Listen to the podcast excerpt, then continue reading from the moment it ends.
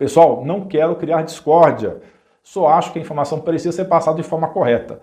A Hora Pronobis é maravilhosa, é barata e acessível, o seu consumo deve ser incentivado. Mas vocês precisam saber que tem umas informações aí desencontradas, divergentes, por aí sobre as proteínas e suas quantidades.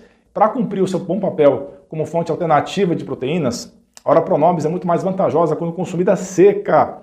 Comparada com outros vegetais famosos, como é o caso do grão de bico, que tem cerca de 9 gramas de proteína por 100 gramas de alimento, e o feijão, que tem 5 gramas de proteína por 100 gramas de alimento, as folhas de Ora Pronobis têm só 3 gramas de proteína em 100 gramas. Mas, adivinhe só, esse número dispara quando a planta é analisada seca, chegando a impressionantes 15 gramas de proteína em 100 gramas. O desafio reside no fato de que a farinha seca das folhas da Ora Pronobis não é o método mais comum de consumo, o que pode sugerir uma falta de conhecimento geral das pessoas sobre esse aspecto crucial.